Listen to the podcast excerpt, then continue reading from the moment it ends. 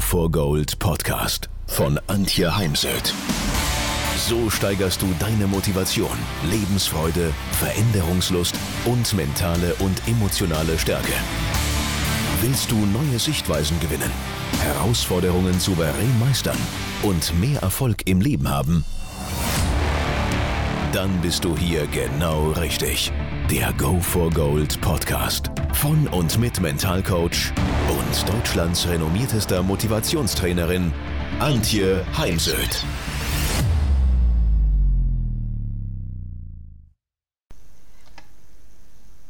In dieser heutigen Podcast-Folge soll es darum gehen, wie kann ich als Coach einen Klienten begleiten, der Angst hat, im Beruf zu versagen, der große Selbstzweifel bezüglich der eigenen beruflichen Leistung hat, bekannt auch als Imposter-Syndrom.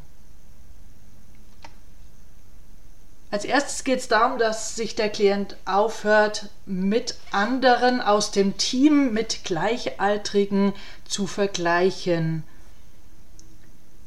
Es ist wichtig, dass man nie versucht, genauso wie ein anderer Mensch zu werden, sondern immer wieder, wenn man überhaupt sich mit jemandem vergleicht, dann sich die Frage zu beantworten, was kann ich von Martin aus dem Team lernen, was kann ich von Claudia aus dem Team lernen.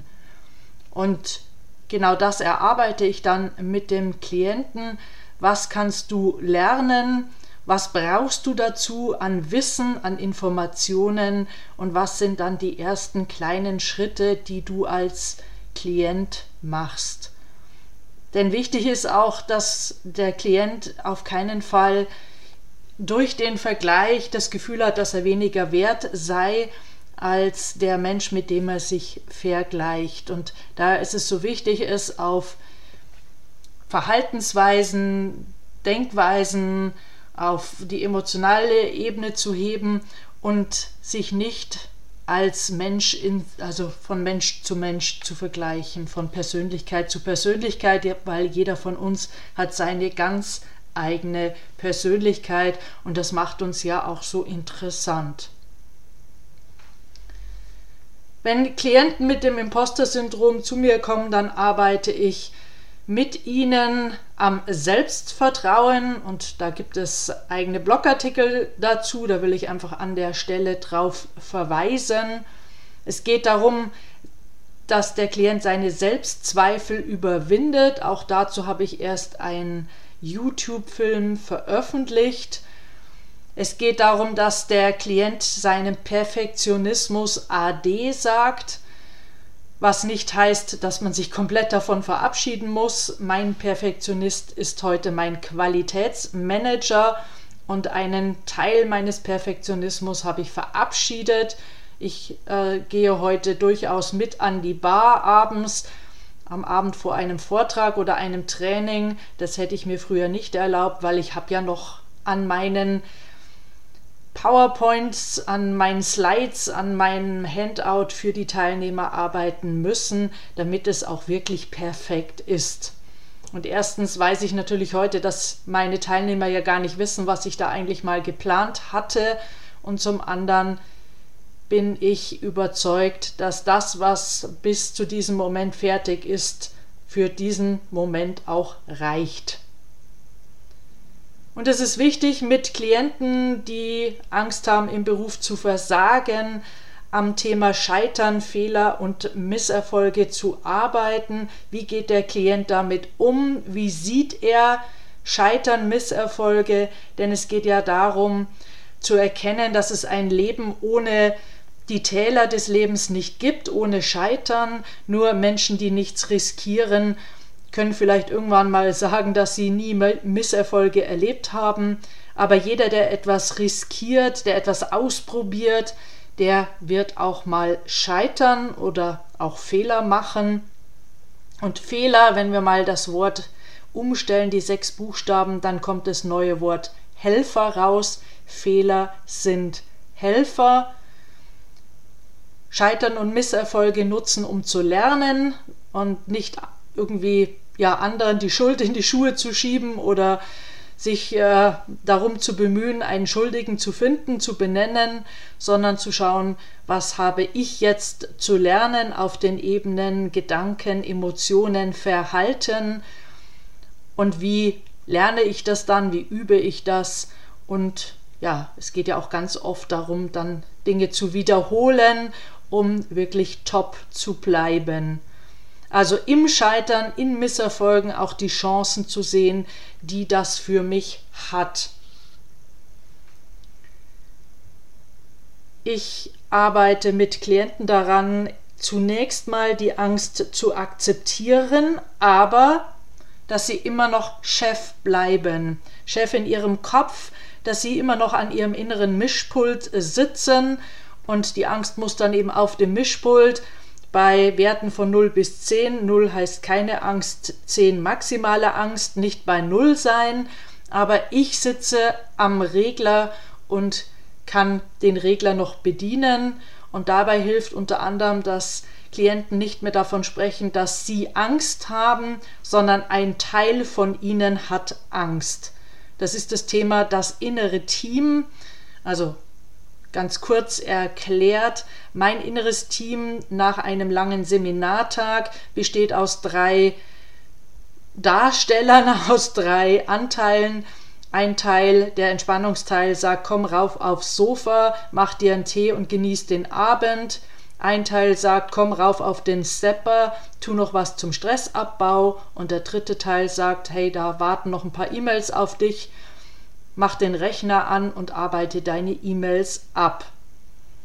Und da sitzt eben bei Menschen auch immer mal noch die Angst mit am inneren Konferenztisch, die auch etwas für uns sicherstellt.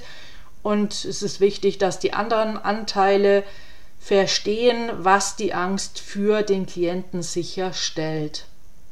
Das kann dann äh, ja eine ganz eigene Sitzung sein von durchaus zwei Stunden, wenn man eben diese Arbeit mit dem inneren Team macht. Dann rege ich immer an, dass sich der Klient Feedback holt von Teammitgliedern oder der Führungskraft, ein ehrliches Feedback und ein Feedback, was natürlich nicht nur negative Punkte beinhaltet, sondern auch positive Punkte und diese schreibt der Klient dann auf und ja, führt sie sich immer mal wieder zu Gemüte, ähm, liest sie immer wieder, denn diese Liste kann ja auch ein Ansporn sein.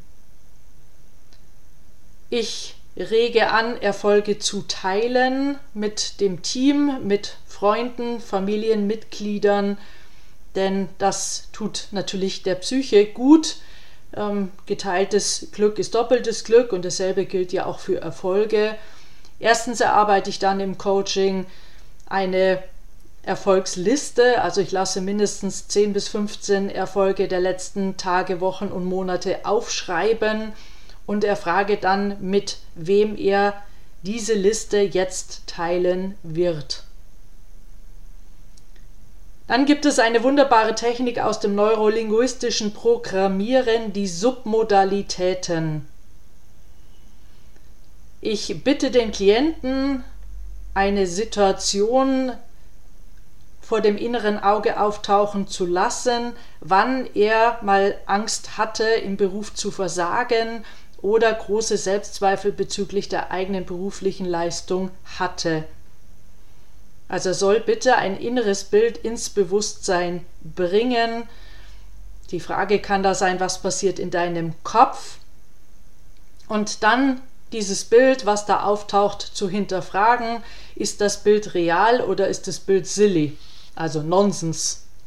Ja, ich hatte, als ich angefangen habe als Speaker, als Speakerin, Vortragsrednerin, großen Respekt vor meinen Kollegen, wie zum Beispiel Martin Limbeck oder René Borbonus, habe mich selbst immer klein gemacht, hatte dann auch das innere Bild klein Antje, groß äh, René und das ist natürlich silly. Und schon das allein mir bewusst zu machen, hat mir geholfen.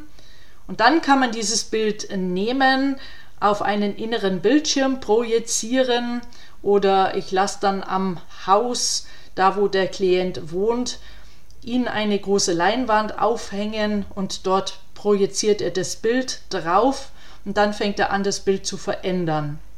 Also wenn das negative innere Bild sehr groß ist, dann lasse ich ihn das Bild kleiner machen. Wenn es bunt ist, schwarz-weiß. Und so gehen wir die verschiedenen Submodalitäten durch, bis sich das Bild, die Wirkung des Bildes verändert hat.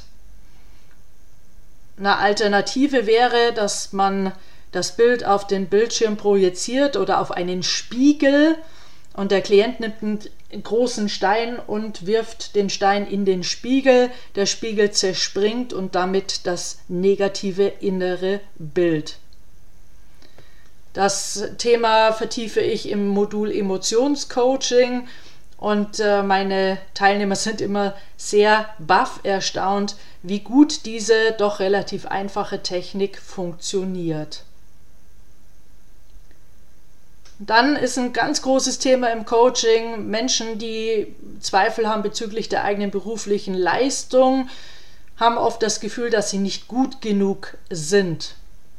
Und hier kann man mal in, mit der Technik tu mal so als ob arbeiten, tu mal so als ob du gut genug bist. Bau ein inneres Bild auf, denn für das Gehirn ist es nahezu egal, ob real erlebt oder im Kopf konstruiert sehe dich, du bist gut genug. Und was verändert sich, wenn du in dieses Bild Ich bin gut genug einsteigst? Was verändert sich auf der emotionalen Ebene, auf der gedanklichen Ebene und im Verhalten?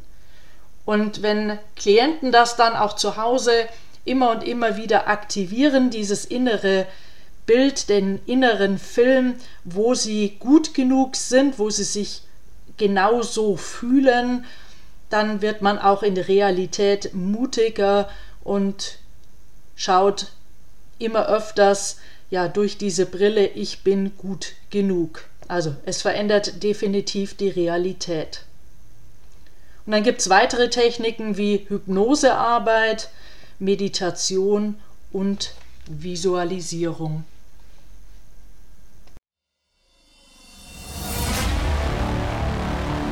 Wenn ihr mehr wissen wollt, dann geht auf www.heimsöd-academy.com bzw. www.antje-heimsöd.com.